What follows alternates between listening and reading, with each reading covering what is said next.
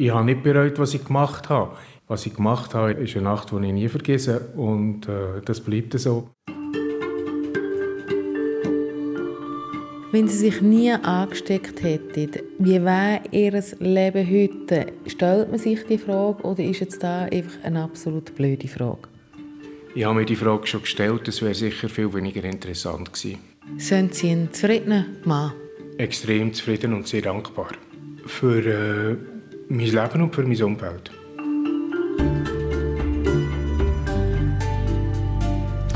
Das ist der David Herry, heute 60. Mit Mitte 20 hat er die Diagnose HIV-positiv bekommen und damit mal noch das Todesurteil. Das war vor 35 Jahren. Und wie man hier hört, er hat überlebt, trotz Virus, trotz Diskriminierungen, die er in den 80er, 90er Jahren einstecken musste.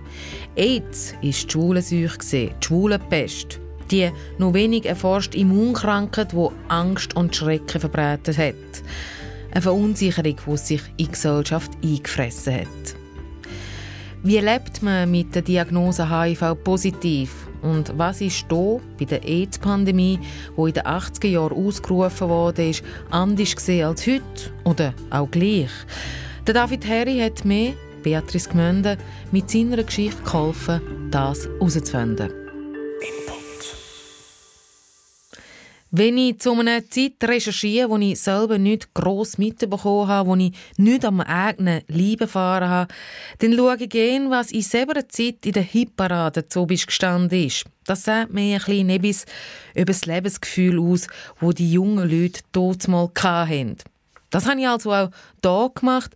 Ich bin auf Google und habe eingegeben Hitparade Schweiz 1986 Oktober.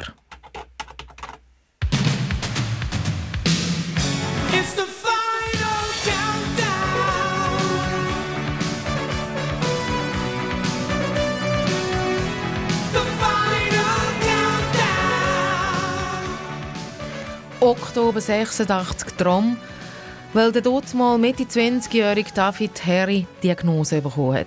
Wegen einem schönen Frühlingsnacht in Frankreich hat der Countdown Peng mal sehr schnell angefangen zu laufen. Zumindest in den schönsten Jahren. Und das ist mir extrem eingefahren. Und noch viel mehr, wenn ich in meinen Unterlagen gesehen habe, dass in diesem Jahr ein paar tausend Leute in der Schweiz und Zehntausende in Europa das gleiche Testergebnis bekommen haben. Meistens homosexuelle Männer oder Drogensüchtige, die mit gebrauchten Nadeln gespritzt haben. Eine unschöne Zeit in den 80er Jahren. HIV hat kursiert und hat dem Sexleben Leichtigkeit genommen. Das auf der einen Seite. Und auf der anderen Seite ist Medizin gestanden, die noch nicht genau erkannt hat, wie dass man die Pandemie in den Griff bekommt. Wer irgendwie betroffen war, involviert, der oder die ist im Blindflug unterwegs. Gewesen. Alle da gestanden.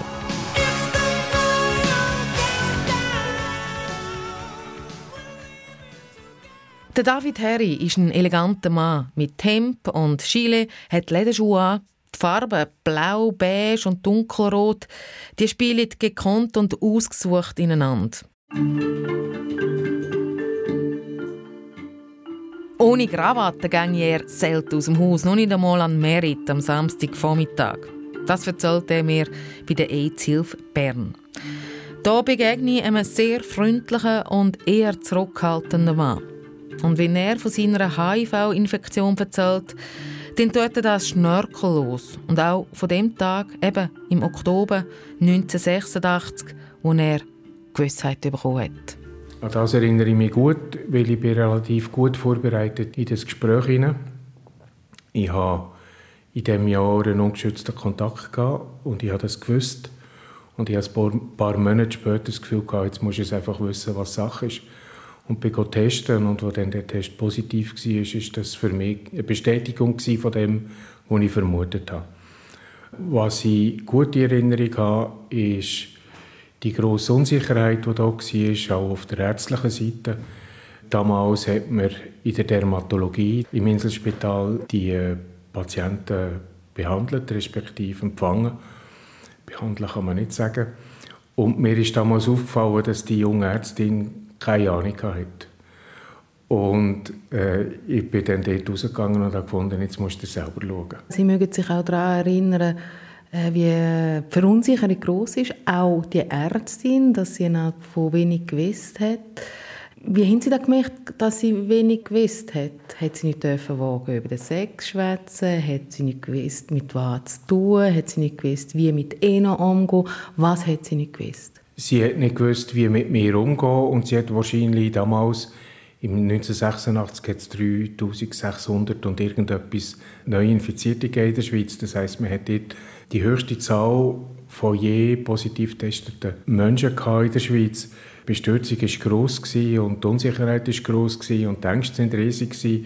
Und jeder hat bisschen anders reagiert und wahrscheinlich hat sie ein Drama erwartet von mir und es ist kein Drama gekommen. Vielleicht hat sie das verunsichert, aber sie war halt auch in einer sehr unsicheren Lage. Was hat sie sagen? Sie hat nicht viel gewusst und man hat nicht viel gewusst. Und Fragen, die gekommen sind damals von den Leuten, sind halt unterschiedlich gewesen. Ich habe damals schon relativ viel gewusst. Ich habe Glück gehabt. Ich habe nämlich in dem Jahr 86 einen amerikanischen Journalist kennen. Der war sehr ajour der hat sehr viel gewusst und der hat mir, äh, seit ich ihn kennt habe, seit dem Sommer, aus den Zeitungen Ausschnitte geschickt über den Wissensstand in den USA. Und zwar äh, Schule-Zeitungen oder Mainstream, also normale Zeitungen, New York Times und was auch immer, hat er mir ausgeschnitten. Es hat kein Internet gegeben. Und zweimal in der Woche habe ich ein Kuvert bekommen mit letzten News. Ich habe relativ viel gewusst und ich habe wahrscheinlich mehr gewusst als die Dame, die mir dort äh, das Testresultat gegeben hat. Und darum bin ich dort halt äh, relativ ruhig geblieben. Aber da ist ja verrückt. Im 81 ist AIDS beim Namen genannt worden. Man hat schon gewusst, dass die Epidemie läuft. Es hat verschiedene Namen gehabt. Im 81 ist es dann AIDS gesehen. Und im 86 sind sie verunsicherten Ärzten und Ärztinnen gegenübergestanden. Hat die Schweiz geschlafen? Die Schweiz hat nicht geschlafen. Die Schweiz ist äh, in Europa das am frühesten heftig betroffene Land gewesen. Es ist einfach länger gegangen in Europa. Die Schweiz war heftig betroffen, gewesen, weil die Schweizer Schwulen damals mehr Geld hatten als der Rest von Europa und die sind in die USA Ferien machen und haben, haben das heimgebracht von dort. Und dann hat die Schweiz auch in den späten 80er Jahren eine Drogenszene gehabt, wo sich das schlagartig ver verbreitet hat. Also wir sind hier in Europa relativ hart und rasch an die Kasse gekommen. Wir haben wahrscheinlich relativ lang gemeint, das könnte vielleicht an uns vorbeigehen. Das ist naiv. Natürlich ist das naiv, völlig naiv. Naiv, aber nicht unaufmerksam ist die Schweiz gesehen. Im 82 ist in der Schweiz der erste Fall bekannt worden und das BAG das hat reagiert. Gehen wir ins Jahr 1981 zurück. Hier haben amerikanische Ärzte sehr schmal in der Öffentlichkeit über AIDS als Krankheit berichtet. Und hier schon ist beim Bundesamt für Gesundheit, beim BAG, ein junger Mann sehr hellhörig geworden. Der Bertino Somaini. Er hat dort frisch angefangen zu arbeiten. Das, nachdem er in den USA, in Kalifornien, eine Weiterbildung in Infektionsepidemiologie absolviert hat. Er hat AIDS also schon auf dem Radar gehabt, wo es erst eine namenlose Immunkrankheit war. Hier hat man sie hauptsächlich bei schwulen Männern festgestellt und sie hat nur die Fachwelt interessiert. Und wer über AIDS in der Schweiz lässt, kommt an dem ehemaligen Vizedirektor vom BAG, eben Bertino Somaini, nicht vorbei. Dem Mann, wo das HIV-Virus nicht neu war, wo es von Amerika her in die Schweiz gekommen ist. Das war im 82 Ein Tessiner Arzt hat ihm angerufen. Er hat hier einen Mann in der Praxis mit einem Schreiben von der amerikanischen Behörde in der Hand. Die sagen, er hätte eine neuartige Infektion und er müsse sich beim staatlichen Gesundheitsamt melden. Für den Bertino Somaini ist das der erste bekannte Fall in der Schweiz. Und logisch, mit dem ist er zum Direktor, um zu sagen, hey, weiter zuschauen ist nicht angebracht. Das Virus hat den Schweizer Boden erreicht. Dann haben wir darüber diskutiert, was ist möglich. Dann habe ich gesagt, hören Sie, ich gehe lieber dorthin mal schauen, was läuft, wie, wie macht man das, was sieht man etc. Und das haben sie bewilligt. Also das ist vielleicht auch der Schlüsselentscheid gewesen, dass ein Direktor mir bewilligt hat, dass ich zwei Wochen auf die USA gehe, zum CDC auf San Francisco und auf New York schauen, wie geht man dort um, was erkennt man, wie macht man das, wie stellt man Diagnose, was ist bekannt. Und was haben Sie mitgebracht, zurück in die Schweiz? Sie, dann bin ich zurück in die Schweiz. Ich habe gesagt, wir müssen das auch in die Schweiz irgendwie aufgleisen und dann bleibt eben nur etwas in der Verwaltung. Das heisst, wir, wir rufen die Experten zusammen, die es gibt in der Schweiz. Dann haben wir eine Kommission gebildet und die Experten, die in der Schweiz damit zu tun haben, haben sich praktisch alle bereit erklärt, dort mitzumachen. Und das sind eher jüngere Ärzte. Wir haben Leute, die in dieser Kommission noch etwas verstanden haben.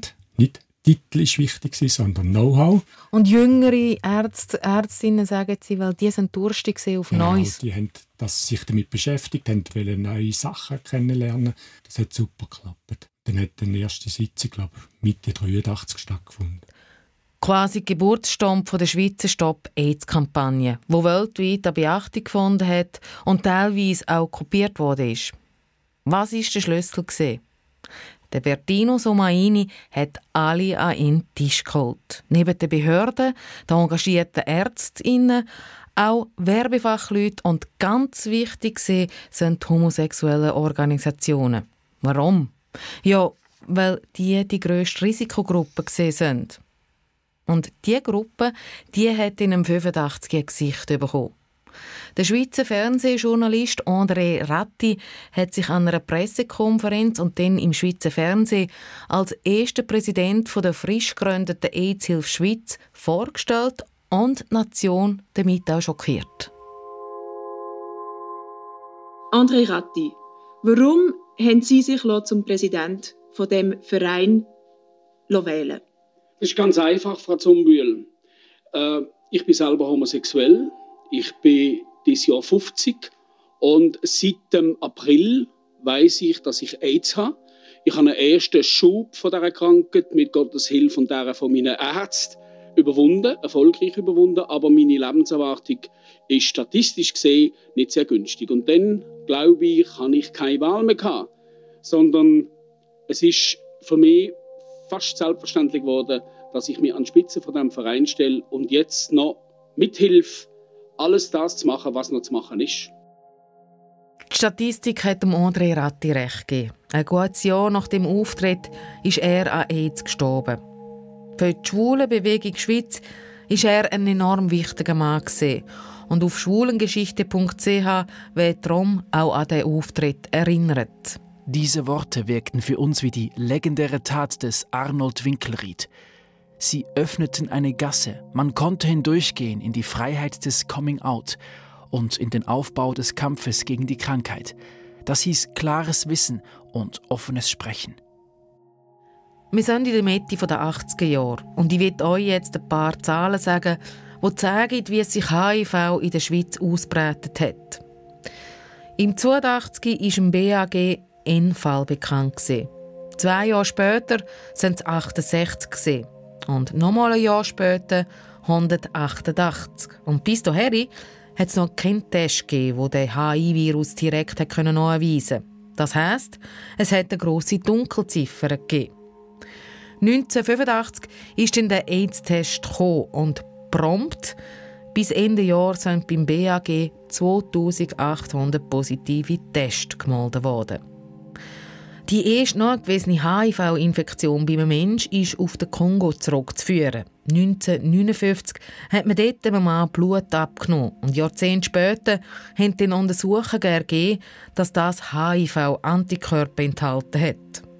Von Afrika aus also ist es dann auf Haiti, weiter in die USA und von dort aus in die ganze Welt verbreitet worden.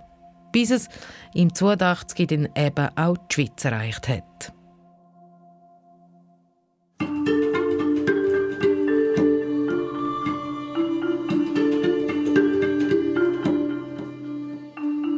Zmet drin David Harry. Er weiss, er hat das Virus zu Frankreich geholt. Kontakt zu dem Mann, der ihn angesteckt hat, hat er aber nie aufgenommen. Nein, und er hat das, wenn er es gewusst hätte, in einem Jahr jetzt gewusst, er war Arzt, hätte er es verleugnet. Was ist da für ein Gefühl um gegenüber der Person, die ihn angesteckt hat? Keine weiteren Gefühle. Man war damals unglaublich verunsichert. 1986 da ist in Europa so richtig losgegangen. Äh, sehr viele Leute haben das verleugnet damals, dass das Problem da ist. Viele haben gemeint, man wollte uns nur den Sex verbieten, respektive ungenießbar machen. Das richtet sich gegen die Schwulen, die sich jetzt am Alten sind. Und so weiter. Da hat es natürlich sehr viele Gefühle gegeben, die umgegangen sind. Ich habe keine bösen Gefühle gegenüber dem Mann, überhaupt nicht. Ich kenne weder sie noch den Mann, aber wenn Sie sagen, das ist ein Arzt und er hat es verleugnet, wenn er es gewusst hat, da da tut es nicht bei mehr. Das geht doch nicht, wenn schon ein Arzt das verleugnet. Ja, rückwirkend tut das einem. Aber es nützt mir ja nichts, wenn ich jetzt da schlechte Gefühle mit mir herumtrage. Aber da haben Sie quasi das Todesurteil bekommen, Prognose zwei bis drei Jahre, dass Sie noch leben. Wie ist es Ihnen da gegangen? Das hat man mir so gesagt und äh, natürlich habe ich das einmal müssen zur Kenntnis nehmen und müssen verstehen. Ich habe gegenüber dem Mann nie böse Gefühle gehabt, weil das hat nicht gebraucht, das ist passiert. Und ich hatte dann aber rasch den Eindruck, gehabt, die könnten es ja noch gar noch nicht wissen. Die haben so wenig Erfahrung, man weiß so wenig, das mit diesen zwei, drei Jahren, das würde ich einmal zur Kenntnis nehmen, aber nicht auf Goldwocke legen. Aber eben, Sie sind 26 gesehen, richtig 30, also in der Blüte vom sexuellen Leben und dann fertig lustig zwei, drei Monate sicher fertig lustig und dann halt mit Kondom und konsequent mit Kondom. Wobei, das hat man ja vorher schon gebraucht. Ich habe dort einfach im Frühling 86 in Frankreich äh, ist etwas passiert, wo ich das erste Mal passiv war und, und der andere äh, kein Gummi gebraucht hat und ich habe das nicht gesehen. Nicht gesehen und wahrscheinlich auch in dem Moment egal gewesen, in der Hitze des Gestürms? Völlig egal gewesen. Der David Harry hat sich zurückgezogen und das in den schönsten Jahren vom Leben. In den 80er Jahren hat ein HIV-positiver Mensch eine Lebenserwartung von zwei bis drei Jahren gehabt. Wie wir gerade gehört haben, hat das der David Harry nicht einfach so hergenommen. Aber trotzdem, er hat sich mit dem Tod auseinandersetzen Ich habe gewusst, dass ich muss lernen sterben. Das habe ich mir fest in der Tore geschrieben. Wie lernt man das? Ich habe ein bis zweimal im Jahr ein bis zwei Wochen gefastet. Ich habe das tibetanische Totenbuch gelesen. Ich habe alles über den Tod und über das Sterben gelesen, wo mir in, die Finger gekommen ist. Susan Sonntag hat äh, ein wichtiges Buch geschrieben, das ich damals verschlungen habe. Ich habe einfach alles wissen, was zum Sterben gehört und was da passiert und so weiter. Und ich habe eine innere Stimme gehört, die mir gesagt hat, du musst jetzt einfach parat sein, falls es dann passiert. Ich habe einfach darauf vertraut, dass es dann schon richtig kommt. Und ich habe noch einen weiteren Beschluss gefasst, damals im Winter 86, 87, äh, dass ich mich jetzt auf Karriere konzentriere und auf meine Weiterbildung. Und Punkt Schluss. Und wenn ich dann krank werde, schauen wir dann weiter. Kann man so sagen, Sie haben sich die Angst weggelesen? Ja, das kann man zum Teil so sagen, ja. Weggelesen, aber auch einfach versucht, auf die innere Stimme äh, zu hören. Und die war mir immer wichtig. Gewesen. Und das Wissen, dass wir eh nie alles wissen, das ist, das ist mir, bei mir immer rum. Wenn Sie mir erzählen, jetzt vor mir oder von dem jungen Mann Mitte 20, habe ich das Gefühl, da höre ich einen Mann, der wahnsinnig bei sich ist und das Schicksal nennt, wie es kommt, Tag um Tag. Von wo kommt die Ruhe? Ich glaube, die habe ich aus meiner Familie, vor allem von meinem Vater. Mein Vater ist vor äh, zwei Wochen gestorben, mit fast 89. Und er hat gewusst, dass der Tod vor der Tür steht, seit zwei Jahren. Sein Umfeld hat das gewusst. Ich habe am Tag vor seinem Tod mit ihm telefoniert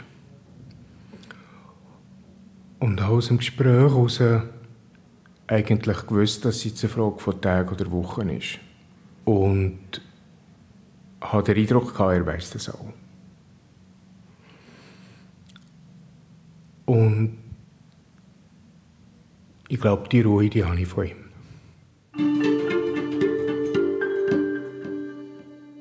Der David Harry hat sich mit seiner Krankheit auseinandergesetzt und auch mit dem Tod. Er hat sich informiert, wo es steht die Forschung, was gibt es an Medikament. Er hat Kontrolle übernommen. Anders ist das Wissen darüber in der Bevölkerung angekommen. Es ist schon klar das HIV-Virus ist sexuell übertragbar oder übers Blut. Punkt. In einer Strassenumfrage vom Schweizer Fernsehen 1986 zeigt sich aber, die wildesten Theorien, Schulzuweisungen machen die Runde. Wir haben auch gelesen, dass, dass AIDS auch durch einen Kuss, also Zungenkuss, übertragen wird. Und das hat mich irgendwie ja, hat mich geschockt. Da hat, ja, da hat mich irgendwie Angst bekommen. Und dann jetzt hat es wieder geheißen, dass wenn man mit einem Schlafkass übertragen wird, also ich finde es völlig ein Wirrwarr.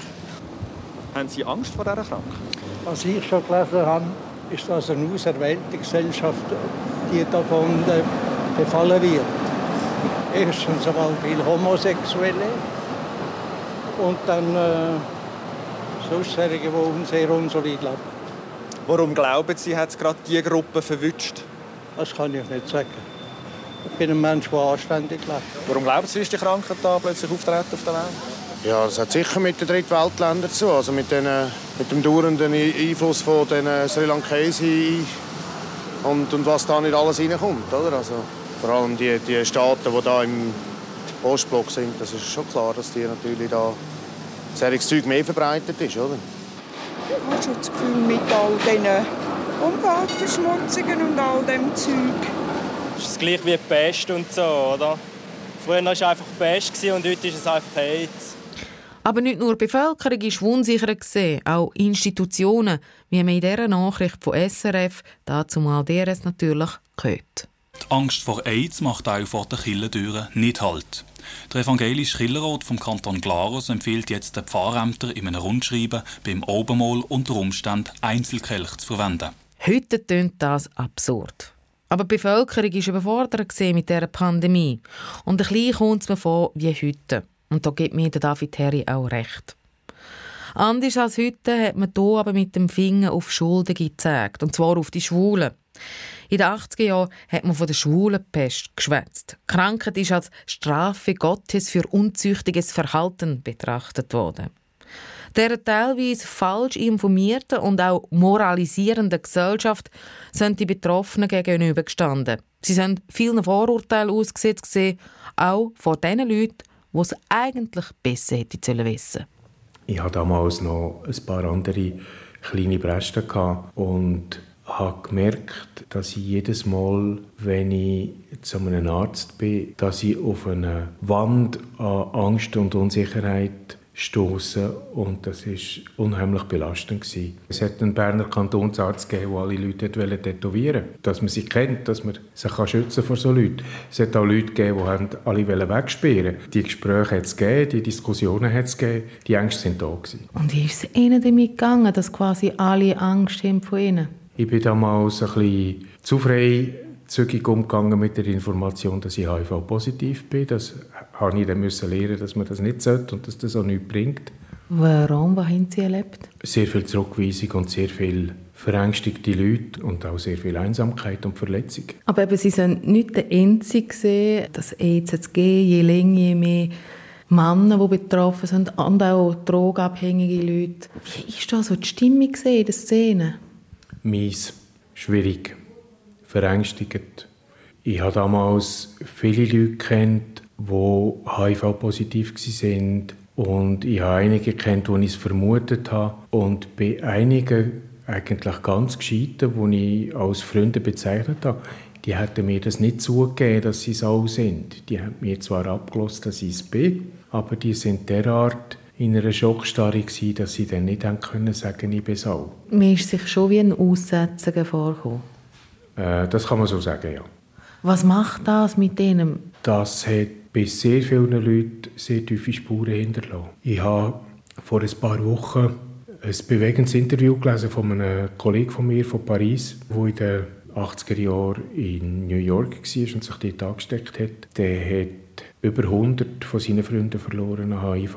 Und er hat in seinem Interview etwas gesagt, das mich sehr berührt hat. Er hat gesagt, er hat nie mehr seit den 80er Jahren eine Schulter gefunden, wo er sich daran anlehnen konnte.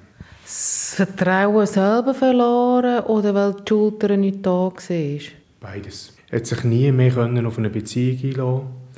Er hat äh, drei von seinen Partnern ins Grab begleitet und er hat eine riesige Wut in sich, mit sich herumgetragen. Das ist mir viel aufgefallen. Und ich habe manchmal gedacht, der gute Mann hat seine Ansteckung irgendwie, kommt dann ins Rank mit dem, mit all dem, was er erlebt hat. Und das ist etwas, was ich bei sehr vielen Leuten gesehen habe. Dass das, das Leben und die sozialen Kontakte und das Zusammensein mit den Menschen, die einem eigentlich am wichtigsten wären, dass das vergiftet oder verunmöglicht hat.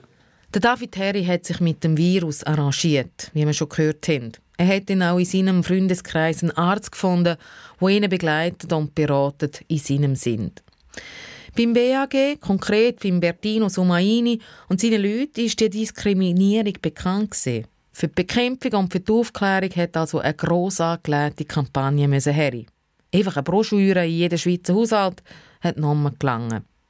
Und fast in einer Keimaktion hat Bertino Somaini mit seinem Team aus Ärzten, Werber und Schwulorganisationen die aufgeleistet und dann die am 3. Februar 1987 über alle Kanäle rausgeblasen. Über Nacht sind mal überall Stopp AIDS Plakat gehangen.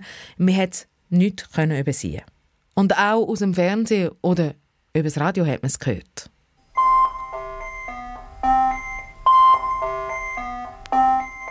Stop AIDS. Bei AIDS gibt es keine Risikogruppen mehr, es gibt nur Risikoverhalten. Schützen Sie sich und die anderen. Beim Geschlechtsverkehr Präservative, Kondome, Pariser benutzen und beim Fixen nur ungebrauchte sterile Spritzen und Nadeln. Schutz vor der AIDS-Infektion ist möglich.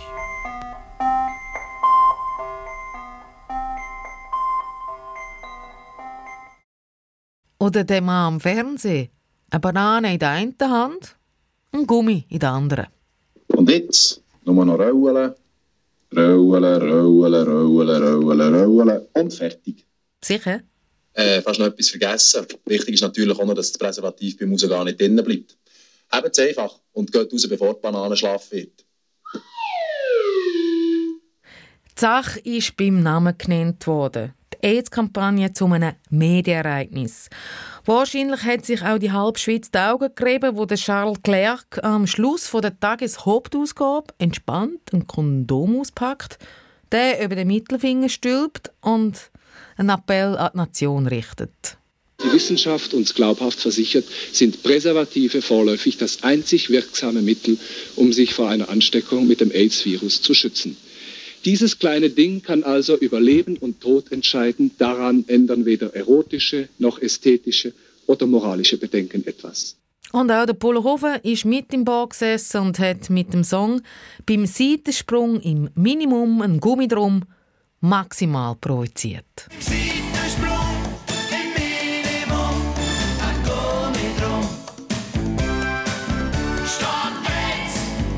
Und wer die Tagesschau verpasst hat und mit dem Polohofen nichts hat können anfangen, der hat es dann halt spätestens vom damaligen CVP-Bundesrat Flavio Cotti zu hören bekommen. Der hat zwar nicht gesagt, wie man ein Kondom braucht, aber wie dass man soll miteinander umgehen Eines steht fest, diese Kranken brauchen das Mitgefühl und die Nächstenliebe unserer aller genauso wenn nicht noch mehr als die anderen Kranken. Deshalb, liebe Mitbürgerinnen und Mitbürger, lade ich Sie ein, beizutragen, das Leid der AIDS-Kranken zu lindern, wie es sich für die solidarische und aufgeklärte Schweiz geziemt. Für Ihren Dienst danke ich Ihnen schon heute von Herzen. Der Meister von dieser Kampagne, der Bertino Somaini.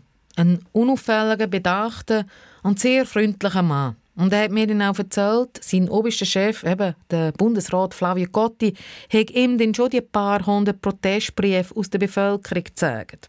Er hätte dann einfach gesagt, ja und? Die Mehrheit hat ja nicht geschrieben. Dass aber die Stop-AIDS-Kampagne mutig war und auch viele Leute vor den Kopf gestoßen hat, das ist Bertino Somaini voll bewusst. Also wenn man Angst hat, dass man gewisse Leute vor den Kopf stößt, dann ist man quasi verurteilt zum nichts machen. Und auch dann macht man es ja nicht unbedingt gut. Nur ist nichts machen manchmal das kleinste Risiko und darum wird vielfach das Abwarten heute in Betracht gezogen. Das sieht man auch wie bei Aussagen von Bundesämtern. Wir beobachten die Situation. Das heißt, der Mut zum etwas zu wagen ist eher geringer geworden. An was liegt das? Ich weiß es auch nicht, an was das liegt. Wahrscheinlich gibt es zu viele Bewilligungsinstanzen und zu viele, die fragen, darf man das überhaupt? Ich nehme daraus heraus, wir sollten nicht alle alles fragen. Ja, sicher müssen sie nicht alles fragen, sondern für das hat man ja die Leute gewählt, dass sie etwas leiten. Die Leute nicht äh, gewählt, dass sie etwas fragen sondern sie müssen sich überlegen, müssen andere fragen, aber am Schluss müssen sie entscheiden, dass man sagt, das machen wir jetzt. Gewirkt hat es. Und heute ist es, glaube ich, allen klar, im Minimum ein Gummi drum. Und nein, es ist keine schwule Krankheit. Sie kann alle treffen. Die Kampagne die hat richtig eingeschlagen und die Gesellschaft aufgerüttelt.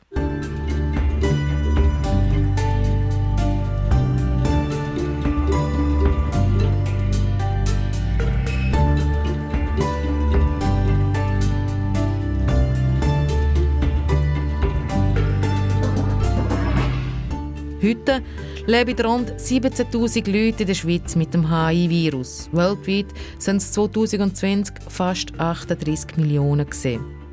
Seit 1981 sind rund 33 Millionen Menschen daran gestorben. Die WHO hat AIDS bis 2030 ausrotten. Die Prognosen die sehen aber schlecht aus. Während in der westlichen Welt Neuinfektionen zurückgehen, steigen es im südlichen Afrika. In Osteuropa und Zentralasien sogar stark. Mit dem Grund, Corona-Pandemie wirft Massnahmen gegen HIV und AIDS zurück. In vielen Ländern wären Medikamente knapp. Wer hier in der Schweiz lebt, der oder die hat aber gute Chancen, relativ in Anführungs- und Schlusszeichen normales Leben zu führen. Der David Harry schluckt seit 13 Jahren fünf Tabletten im Tag. Und voraussichtlich ab nächstes Jahr keine mehr. Dafür dann alle acht Wochen eine Spritze. Zusammen lebt er mit seinem Mann, der HIV negativ ist und das absolut bedenkenlos. Wir wissen heute mit Bestimmtheit, dass eine therapierte Person in keiner Weise ansteckend ist, beim Sex nicht und beim Küssen nicht und überhaupt nicht. Gesund ist die Person nicht und der Mensch und der lebt äh, mit dem Virus aber es ist so weit unterdrückt, dass es nicht weitergehen kann. Medizinisch ist also wahnsinnig viel gelaufen. Vorurteile, die sind aber geblieben. Etwa HIV-positive Person findet wegen dieser Krankheit keinen Arzt oder Ärztin oder schon auch keinen Job. Darum können nicht alle so offen über das schwätzen wie der David Herry. Darum hat zum Beispiel der Checkpoint, wo gratis HIV-Tests anbietet, hat einen anderen Eingang. Also es ist immer noch mit einem wahnsinnigen Stigma behaftet. Wo AIDS dran steht, ist das Problem. Und wie wird das ausformuliert? Es ist einfach äh, sehr viel Angst bei den Leuten und, und äh, nicht wissen, wie umgehen damit. Aber jede, jede ansteckende Krankheit ist ein Problem. Und wenn die Ansteckung, das sehen Sie jetzt bei Corona, äh, die Leute haben Angst, und äh, wenn es beim Geschlechtsverkehr passiert, dann wird es halt doppelt schwierig. Gegen Vorurteile und Unwissen kämpft David Herry als Marketingleiter an allen Fronten. Er ist unter anderem Vorsitzender beim Positivrat Schweiz, wo sich für gesundheitliche wie auch für rechtliche Interessen von HIV-positiven Menschen einsetzt. Er leitet eine Stiftung, die die AIDS-Forschung fördert oder er führt auch die Homepage hivtravel.org, wo das Reisen mit HIV im Zentrum steht. Die braucht es nämlich. Es gibt auch noch Länder, wo Leute mit dem Virus nicht reinlassen oder nur eingeschränkt. Seine Freizeit und sein Berufsleben gehört also voll und ganz dem Virus. Genau genommen seit dem 1997. Er hat sich hier noch nicht therapieren lassen, weil er den ersten zugelassenen Medikament noch nicht ganz traut hat. Auf jeden Fall hier um 97 ist er an Tuberkulose erkrankt. Ich habe damals, als ich nicht gewusst habe, ob ich das überlebe, 1997, habe ich mir ganz fest vorgenommen, wenn ich zu dem Bett aufstehe und davon komme, dann wollte ich den Rest von meinem Leben dem widmen, respektive, dass der Mist aus dieser Welt kommt. Ich will nicht, dass andere äh, durch das durch müssen, wo ich durchgegangen bin und meine Kollegen und Freunde durchgegangen sind. HIV positiv mit 26. Ein Todesurteil, heute der Lebensinhalt von David Harry. Für mich schließt sich hier ein Kreis. Anfangs Recherche konnte ich mir nicht vorstellen, dass man ein normales Leben mit dem Virus im Blut führen kann. Der David Harry hat mir klar gemacht, doch, mich kann. Und ich nehme ihm die Antwort voll ab auf die Frage, was wäre, wenn die Nacht im Frühling 86 in Frankreich nicht gesehen wäre? Ich habe mir die Frage schon gestellt, das wäre sicher viel weniger interessant gewesen. Sind Sie ein zufriedener Mann? Extrem zufrieden und sehr dankbar. Für äh, mein Leben und für mein Umfeld. Ähm, David Harry, seine Geschichte ist eine von 17'000 in der Schweiz. So viel hat das HIV-Virus in sich. Und so viele verschiedene Geschichten werden gelebt. Wie deine? Wo bist du eingeschränkt und wo verheimlichst du vielleicht schon? Schreibt mir eure Erlebnisse auf input.srf3.ch. Mein Name ist Beatrice Gmünde.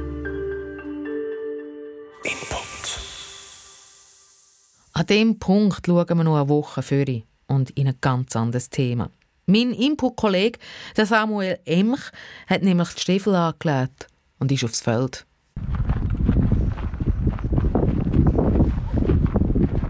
Ja, das ist Salbei. Schön, das ist ein super Salbei. Da kommt durch. Einmal mehr. Stapft in einem der abgelegensten Teile in der Schweiz zwischen Kräutli und Buchweizen um. Das ist ein Acker. Jetzt es ein bisschen Unkraut. Das in biologischer Landwirtschaft heißt nicht mehr Unkraut, heißt Begleitflora. Im Buschlaf, in Boschiavo, dort ist bald alles Bio. 96 Prozent der Landwirtschaft sind schon Bio. Aber nicht nur aus Überzeugung, sondern als Überlebensstrategie. Ist das italienischsprachige Bündnertal vielleicht ein Vorbild für die Schweiz? Auch der Bio muss auch noch seine Wege noch suchen. Also gibt es schon noch gewisse Problematik. Der Besuch im Buschlaf nächsten Mittwoch im Input-Podcast.